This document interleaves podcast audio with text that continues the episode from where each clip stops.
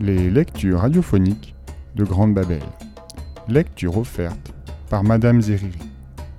L'Iliade d'Homère. Partie 1 et 2.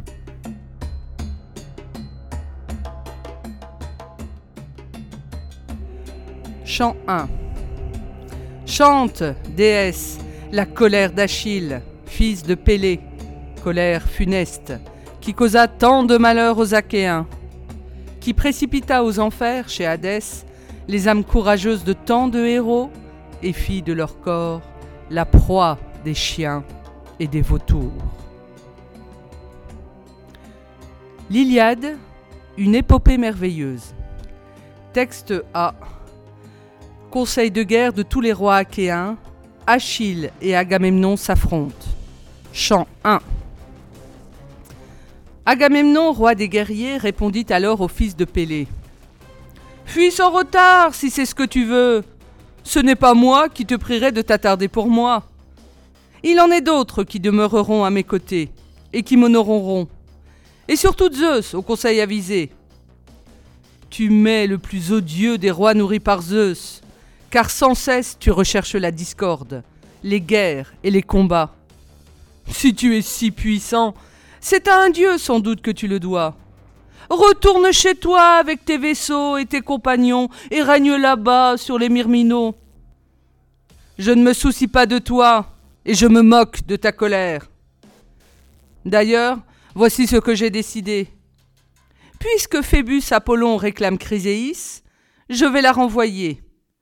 Puis entrant moi-même sous ta tente, j'emmènerai Briséis aux belles joues, ta propre récompense, afin que tu comprennes à quel point je l'emporte sur toi, et pour que nul autre n'ose s'affirmer mon égal et me défier ouvertement. Ainsi parla-t-il. La douleur s'empara du fils de Pélée, et son cœur en sa poitrine velue hésitait entre deux sentiments. Allait-il tirer le glaive acéré qui touchait à sa cuisse, faire lever l'assistance et abattre l'Atride, ou bien calmer sa bile et retenir sa colère?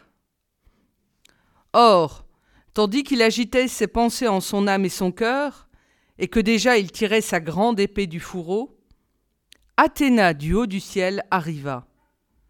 Héra, la déesse au bras blanc, l'avait envoyée, car d'un cœur égal, elle aimait ses deux rois, et leur portait un même intérêt.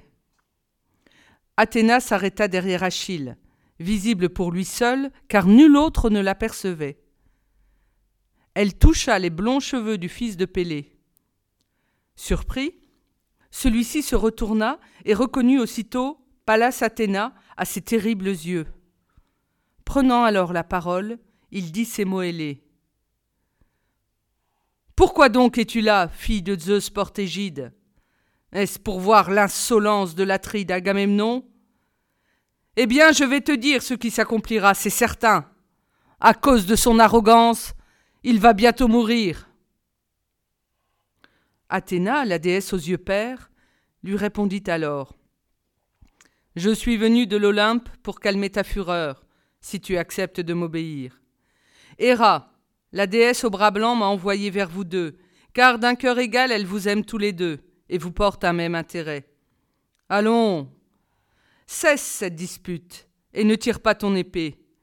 Contente-toi de l'outrager en parole, au gré de ta colère, car je vais te dire ce qui s'accomplira. Tu recevras un jour trois fois autant de présents magnifiques pour te dédommager de l'affront qu'on t'a fait. Retiens-toi donc et obéis-moi. Achille, au pied rapide, lui répondit. Il faut, déesse, se conformer à votre ordre commun, malgré le courroux que je garde en mon cœur. Cela vaut mieux, car celui qui obéit aux dieux est aussi, par eux, pleinement écouté. Il dit, et appuyant sur la poignée d'argent de tout le poids de sa main, il repoussa sa grande épée dans le fourreau et obéit à Athéna. La déesse alors remonta vers l'Olympe, dans les demeures de Zeus portégide, auprès des autres dieux. Quant au fils de Pélée, il interpella de nouveau l'Atride en paroles brutales et ne se départit pas encore de sa colère. Sac à vin Ô toi qui as un œil de chien et un cœur de biche. Jamais tu n'as eu le courage de prendre la cuirasse en même temps que tes troupes pour aller à la guerre. Jamais tu n'es allé avec les Achéens les plus braves te poster aux aguets. Payer de ta personne te semble être la mort. Tu préfères dans ton propre camp dépouiller de sa récompense celui qui ose te contredire. Tu es un roi qui dévore le peuple, parce que tu règnes sur une troupe de lâches. Texte B. Zeus envoie les dieux au combat. Chant 20. Zeus, assembleur de nuées, dit Tu as compris, ô toi qui ébranle la terre, la pensée qui est au fond de mon cœur, et en vue de laquelle je vous ai rassemblés. D'eux, je me préoccupe, parce qu'ils vont à leur perte, et je veux, quant à moi, rester assis dans un repli de l'Olympe, et mon âme, de là, aura plaisir à les observer. Vous autres, partez et allez auprès des Troyens et des Achéens. Portez secours aux uns et aux autres, selon votre sentiment. Ainsi parla le fils de Cronos, et il fit naître une lutte acharnée. Les dieux se rendirent sur des champs de bataille, en se départageant selon leurs sentiments. Héra alla vers le parc d'Éneph, ainsi que Pallas Athéna, Poséidon, le soutien de la terre, et le bienfaisant Hermès, dont l'esprit brille par la sagacité. Héphaïstos, exultant de force, les accompagna en boitant, et sous lui s'empressaient ses jambes chétives. Arès, Arès, au casque à panache oscillant, se dirigea vers les Troyens, et avec lui Phébus Apollon à la belle chevelure, Artémis et ses flèches acérées, Latone et Aphrodite, amis des sourires. Et lorsque les Olympiens furent arrivés dans la foule des hommes, Éris, la rude discorde qui pousse les armées au combat, aussitôt apparut. Athéna se mit à hurler, tantôt dressée sur le bord du fossé en dehors du rempart, tantôt sur les côtes abruptes du rivage sonore, d'où elle poussait une longue clameur. De son côté, Arès aussi criait, pareil à la sombre bourrasque, hurlant à voix perçante pour exorcer les Troyens du haut des remparts. Texte C. Premier combat entre Achille et Hector. Chant 20. Dès qu'il aperçut que son frère Polydore retenait en se courbant vers le sol ses entrailles en ses mains, Hector sentit un brouillard s'épancher sur ses yeux. Il ne supporta pas de rester plus longtemps à l'écart. Alors, pareil à la flamme, il marcha contre Achille en brandissant une lance acérée. Dès qu'Achille le vit, il bondit aussitôt et dit en exultant Le voici donc devant moi l'homme qui m'a le plus torturé le cœur et qui a tué mon digne compagnon. L'heure est venue de nous affronter. Il dit, et toisant le divin Hector d'un œil furieux, il ajouta Avance plus près pour arriver plus vite au terme de ta perte. Sans être effrayé, Hector au casque à panache oscillant lui répondit Fils de Pélée, N'espère pas m'épouvanter par des mots, comme si j'étais un enfant, car moi aussi, je peux aisément proférer des injures et des indignités. Je sais que tu es brave, et que je suis, moi, bien inférieur à toi. Mais la pointe de ma lance est assez tranchante pour t'atteindre. Et la décision qui me donnera la possibilité de t'arracher la vie, même si je suis inférieur à toi, repose sur les genoux des dieux. Il dit et brandissant sa pique, il la lança. Mais Athéna, d'un souffle d'une très légère haleine, la détourna du glorieux fils de Pélée. L'arme revint vers le divin Hector et tomba à ses pieds. Alors Achille, brûlant de le tuer, s'élança fougueusement, en poussant de formidables cris.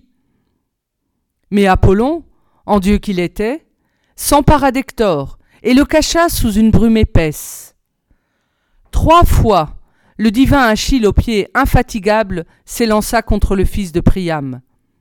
Et trois fois, il frappa la brume profonde. L'Iliade, le destin. Texte D. Achille hésite entre deux destins. Chant 9. Si les dieux me sauvent et que je rentre chez Pélée, il me cherchera sans doute une autre épouse. Il y a nombre d'Achéennes en Hélade et également en Phti, des filles de chefs, de rois. Je ferai de celle que je voudrais ma compagne chérie.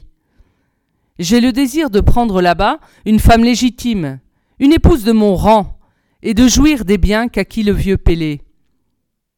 En effet, pour moi rien ne vaut la vie, ni toutes les richesses d'Ilion, ni toutes celles du temple de Phébus Apollon, dieu des oracles. On peut s'emparer de troupeaux entiers de bœufs et de moutons robustes, acheter des trépieds et des chevaux à la blonde crinière. Mais la vie d'un homme ne se vit qu'une fois. Quand elle a franchi la barrière des dents, elle est perdue. Ma mère, la déesse Thétis aux pieds d'argent, me dit en effet que deux destins s'offrent à moi. Si je reste ici, à combattre autour de la ville des Troyens, mon retour est impossible, mais ma gloire sera impérissable. Si je retourne chez moi, dans mon cher pays, je perds la noble gloire, mais ma vie sera longue, et le jour du trépas ne m'atteindra pas vite. Texte E. Zeus annonce les événements à venir. Chant 14. Que Phébus Apollon excite Hector au combat, qu'il lui insuffle une fougue nouvelle et lui fasse oublier les douleurs qui l'accablent en ce moment. Quant aux Achéens, qu'il les contraigne à tourner le dos, en suscitant chez eux une fuite sans vaillance, et qu'ils courent en fuyant se réfugier sur les nefs garnies de bonnes rames du Péléi d'Achille. Ce dernier alors enverra au combat son compagnon Patrocle, que le brillant Hector tuera de sa lance, devant Ilion, après que Patrocle lui-même aura tué maint vigoureux guerriers, et parmi eux mon fils, le divin Sarpédon. Courroucé de la mort de Patrocle, le divin Achille tuera Hector. Mais ensuite, je provoquerai un retour offensif qui, partant des nefs, se poursuivra sans trêve, jusqu'à ce que, grâce au conseil d'Athéna, les Achéens se soient emparés d'Ilion l'escarpé. Texte F. Achille parle à ses chevaux. Chant 19. Xanthos et Balios, songez cette fois à ramener sain et sauf votre conducteur dans la foule des guerriers d'Anaïn, lorsque nous serons rassasiés de combattre, et ne me laissez pas, comme Patrocle, mourir sur place. Alors, tout attelé qu'il était, Xanthos, cheval aux pieds alertes, lui répondit. Il inclina la tête, et tombant du joug, toute sa crinière arriva jusqu'à terre. Ella, la déesse au bras blanc, lui donna la parole. Oui, bien sûr, nous te sauverons encore cette fois, puissant Achille. Mais le jour de ta perte est proche. Ce n'est pas nous qui en serons responsables, mais un grand Dieu et l'impérieux destin. D'ailleurs, si les Troyens ont pu enlever tes armes des épaules de Patrocle, ce n'est dû ni à notre lenteur, ni à notre indolence. Celui qui tua ton compagnon et donna la victoire à Hector, c'est le plus noble des dieux, celui qu'enfanta Latone aux superbes cheveux. Balios et moi pourrions tous deux égaler à la course le souffle du zéphyr, qui est, dit-on, le plus rapide des vents. Mais ton destin, toi, est d'être dompté par la force d'un dieu et par la force d'un homme. Après que Xanthos, eut dit cela, les Érini lui arrêtèrent la parole. Furieux, Achille, saccageur de cité, lui répondit alors Xanthos, pourquoi m'annonces-tu ma mort? Ta peine est inutile. Je le sais bien que ma destinée est de mourir ici, loin de mon père aimé et de ma mère. Mais peu importe. Je ne m'arrêterai pas de combattre avant d'avoir amené les Troyens au dégoût de la guerre. Il dit puis, poussant des clameurs, il lança ses chevaux dans la mêlée. Un récit épique, le héros au combat. Texte G. La déesse Iris incite Achille à retourner au combat. Chant 18. Achille, au pied infatigable, lui répondit alors et dit Comment irai-je au milieu du tumulte? Les Troyens détiennent mes armes, et ma chère mère m'a défendu de combattre avant son retour, car elle a promis de m'apporter de la part d'Héphaïstos de belles armes. La rapide Iris au pied devant lui répondit alors Nous savons bien, nous aussi, que tes armes illustres sont aux mains ennemies. Mais tel que tu es, va vers le fossé, montre-toi aux Troyens, et vois si, pris de peur, ils cesseront de combattre, et si les belliqueux fils des Achéens reprendront le souffle dans leur accablement. Ayant ainsi parlé, Iris au pied rapide s'en retourna. Aussitôt Achille, aimé de Zeus, se leva. Athéna jeta sur les fortes épaules du Péléide l'égide, ornée de franges. Autour de la tête du héros, la divine déesse répandit en couronne un nuage doré, et du corps puissant, elle fit jaillir une flamme éblouissante. Tel le ciel embrasé par le coucher de soleil, Achille était nimbé d'une vive lueur. Passant le mur, il s'arrêta debout sur le bord du fossé, mais sans se mêler aux Achéens, car il respectait la rigoureuse injonction de sa mère. Là, se tenant debout, il se mit à crier, et Pallas de son côté fit entendre sa voix. Achille alors suscita parmi les Troyens un tumulte indicible. Aussi stridente est la voix de la trompette lorsqu'elle éclate au moment où de cruels ennemis attaquent une ville, aussi stridente fut la voix du Péléide. Et les Troyens alors, quand ils entendirent la voix de bronze du descendant d'Éac, en eurent tous le cœur terrifié. Les chevaux à belles robes renversèrent les chars en arrière, car au fond de leur cœur, ils pressentaient des maux. Les cochers furent épouvantés lorsqu'ils virent un feu infatigable, flamboyer, terrible, sur la tête du fils de Pélée au valeureux courage. C'était Athéna, la déesse aux yeux, pères, qui le faisait flamber. Trois fois, par-dessus le fossé, le divin Achille cria d'une voix retentissante, et trois fois, les Troyens furent dans l'effarement. Et dans l'affolement, douze guerriers troyens des plus braves périrent sous leurs propres chars ou par leurs propres piques. Les Achéens alors purent tirer le corps de Patrocle loin des traits et ils le déposèrent sur une civière. Tout autour de lui, ses chers compagnons se tenaient, éploraient. Derrière eux, Achille aux pieds rapides marchait en versant des larmes brûlantes, car il voyait son loyal compagnon couché sur un brancard et déchiré par le bronze aigu. Le Péléide avait envoyé Patrocle au combat en lui prêtant ses chevaux et ses armes, mais il ne pourrait plus jamais accueillir son retour. À ce moment, la véritable Héra, aux grands yeux de Génis, envoya l'infatigable soleil regagner, malgré lui, le cours de l'océan. Le soleil s'enfonça, et les divins Achéens suspendurent la lutte violente et la bataille aux épreuves communes. Texte H Le héros et ses armes. Chant 18. Au milieu des Achéens, Achille s'armait. Il grinçait des dents, ses yeux brillaient comme l'éclat du feu, et son cœur était pénétré d'une intolérable douleur. Ainsi donc, dans sa fureur contre les Troyens, il se glissa dans les présents du Dieu, dans l'armure que lui avait façonnée le travail d'Héphaïstos. D'abord, il entoura ses jambes de belles knémides, que des agrafes d'argent ajustaient aux chevilles. Puis il revêtit sa cuirasse autour de sa poitrine. Sur ses épaules, il jeta son épée de bronze, ornée de clous d'argent. Il prit ensuite son bouclier large et pesant, d'où jaillit un éclat semblable à celui de la lune. Il mit son lourd casque sur sa tête. Ce casque à queue de cheval resplendissait comme un astre, et les crânes d'or qu'Héphaïstos avait déployé en grand nombre tout autour de l'aigrette, ondoyaient en tous sens. le divin Achille bougea pour voir si cette armure s'adaptait bien à son corps et si ses membres illustres s'y mouvaient aisément.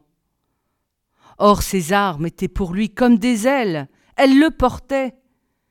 De sa gaine alors, il tira la pique paternelle, la lourde, la longue, la solide pique qu'aucun Achéen ne pouvait soulever.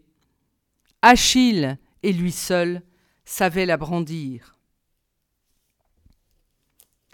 Texte I Achille au combat, chant 20. Il atteignit encore Tros, le fils d'Alastor, mais celui-ci s'approcha d'Achille et lui prit les genoux, espérant que le Péléide l'épargnerait, le laisserait en vie, ne le tuerait point, qu'il aurait pitié de son âge, égal au sien. L'insensé. Il ne savait pas qu'il ne pouvait pas persuader Achille, car ce dernier n'était pas un mortel au cœur doux, ni une âme tendre, mais un guerrier d'une inexorable violence.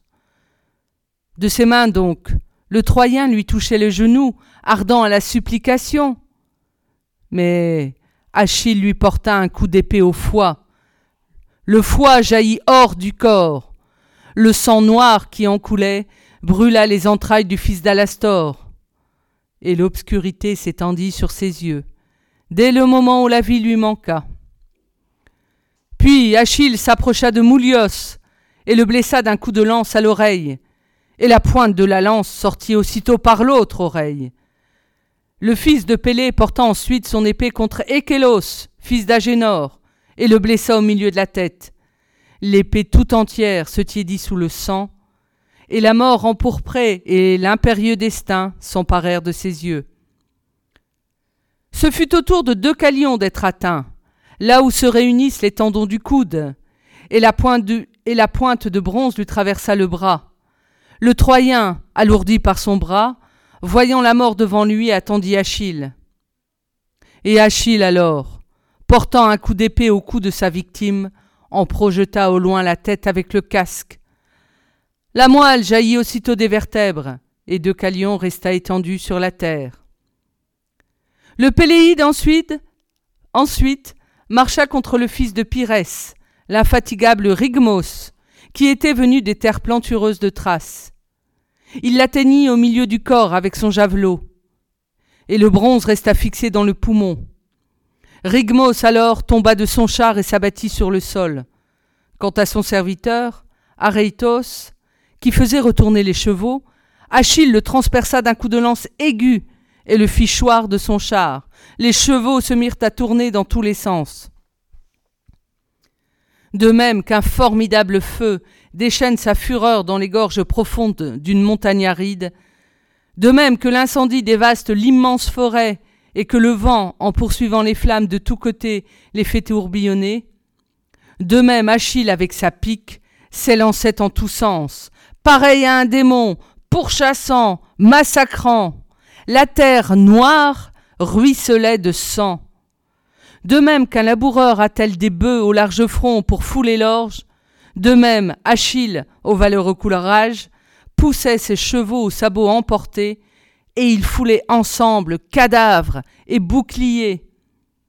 Le dessous de l'essieu tout entier était souillé de sang, tout comme l'était par les éclaboussures que projetaient les sabots des chevaux la rampe du char. Mais le fils de Pélée brûlait de se couvrir de gloire, et il souillait de poussière et de sang ses redoutables mains. Texte J La mort d'Hector. Chant 20. Ayant ainsi parlé, Hector tira le glaive acéré qui, grand et fort, s'allongeait sous son flanc.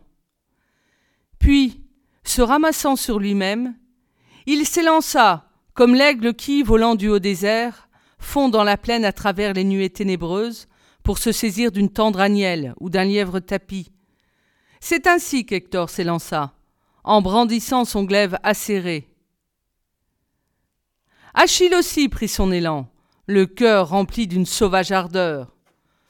Son beau bouclier habilement ouvragé lui couvrait la poitrine. Son casque étincelant, à quatre bossettes, brillait sur sa tête, et les beaux crins d'or, qu'Héphaïstos avait déployé en grand nombre autour de l'aigrette, ondoyait en tous sens. Tel Vespère, le plus bel astre dans le ciel au plus fort de la nuit, la lance bien aiguisée d'Achille étincelait, et il la brandissait, en méditant la perte du divin Hector, et en cherchant sur le beau corps de son ennemi l'endroit où elle pourrait pénétrer la chair. Or, les belles armes de bronze dont Hector avait dépouillé le vigoureux Patrocle après l'avoir tué protégeaient sa chair de toutes parts. Elle n'apparaissait qu'au seul point où les clavicules séparent le cou des épaules, au creux de la gorge, là où se perd le plus rapidement le souffle de la vie. Ce fut donc là que le divin Achille enfonça sa pique. Le cou de l'ardent Hector fut de part en part traversé par la pointe, mais l'arme ne coupa pas la tranchée. Hector pouvait encore parler. Il tomba dans la poussière et le divin Achille, exultant, s'écria Hector Tu te disais sans doute en dépouillant Patrocle que tu serais indemne, et tu ne te battais pas contre moi, qui restais à l'écart. Insensé Car loin en arrière, près des nefs, se tenait un vengeur beaucoup plus puissant que Patrocle. Moi, et c'est moi qui viens de rompre tes genoux. Toi, les chiens et les vautours te déchireront ignominieusement, alors que Patrocle, lui, recevra des Achéens les honneurs funèbres. Agonisant, Hector, au casque à panache oscillant, lui répondit Par ton âme et tes genoux, tes parents, je t'en supplie, ne laisse pas les chiens me dévorer près des nefs achéennes. Accepte les dons de mon père et ma mère vénérable, du bronze et de l'or, autant que tu le veux. Quant à mon corps, rends-le au mien, afin que les Troyens et les Troyennes m'accordent les flammes du bûcher. En le toisant d'un regard courroucé, Achille au pied rapide lui répondit alors Ne me supplie pas, chien Ni par mes genoux, ni par mes parents. Ah Ma fureur et la douleur en mon cœur sont telles que je pourrais couper tes chairs en morceaux et les manger crus. Sur le point de rendre l'âme, Hector, au casque à panache oscillant, lui répondit Oui, je te vois bien tel que je te connais, et je savais que tu resterais sourd à ma demande, car tu as un cœur de fer dans le fond de ton âme. Mais prends garde que de mon sort te vaille la rancune des dieux, le jour où, devant la porte C, Paris et Phébus Apollon te feront périr, si brave que tu sois. Comme il parlait ainsi, la mort enveloppa Hector. Son âme, s'envolant de ses membres, s'en alla chez Hadès, gémissant sur son sort, abandonnant et vigueur et jeunesse. Il était mort quand le divin Achille lui adressa ces mots. Meurs Quant à moi, j'accueillerai le génie de la mort lorsque Zeus et les autres dieux immortels voudront me l'envoyer. Il dit, et retira sa pique de bronze, puis il dépouilla les épaules d'Hector de ses armes sanglantes. Le noble cœur. Texte K. Un guerrier achéen annonce à Achille la mort de Patrocle. Chant 18. Hélas, malheur à moi, fils de Pélée, à l'âme illuminée, c'est d'une affreuse nouvelle que tu vas être informé, d'un événement que jamais n'aurait dû survenir. Patrocle gît sur le sol, et le combat sévit autour de son cadavre nu, car ses armes, c'est Hector au casque à panache oscillant qui les détient. Ainsi parla le messager, et un sombre nuage de douleur enveloppa Achille. Prenant alors de ses deux mains la poussière brûlée de son foyer, il la versa sur sa tête et défigura son beau visage. La cendre noire s'étala sur sa divine tunique, et lui aussi, puissant corps, tomba sur le sol dans la poussière, et il déshonorait en l'arrachant de ses mains sa magnifique chevelure. Achille alors jeta un cri affreux. Son auguste mère l'entendit du fond des abîmes marins. Texte L. Priam vient réclamer le corps d'Hector à Achille. Chant 24. Le grand Priam entra sans être vu des gardes, s'arrêta près d'Achille. De ses mains il lui saisit les genoux et baisa les mains cruelles qui lui avaient immolé tant de fils. Achille fut frappé de stupeur à la vue de Priam, semblable à un dieu. Stupéfaits aussi furent les compagnons du Péléide, et les uns et les autres s'interrogeaient du regard. Priam alors, en suppliant Achille, lui adressa ces mots. Souviens-toi de ton père, ô divin Achille. Il est du même âge que moi, sur le seuil ruineux de la vieillesse. Mais lui, cependant, il se réjouit en son cœur, car il sait que tu es vivant, et il espère chaque jour voir son fils aimé revenir de Troie.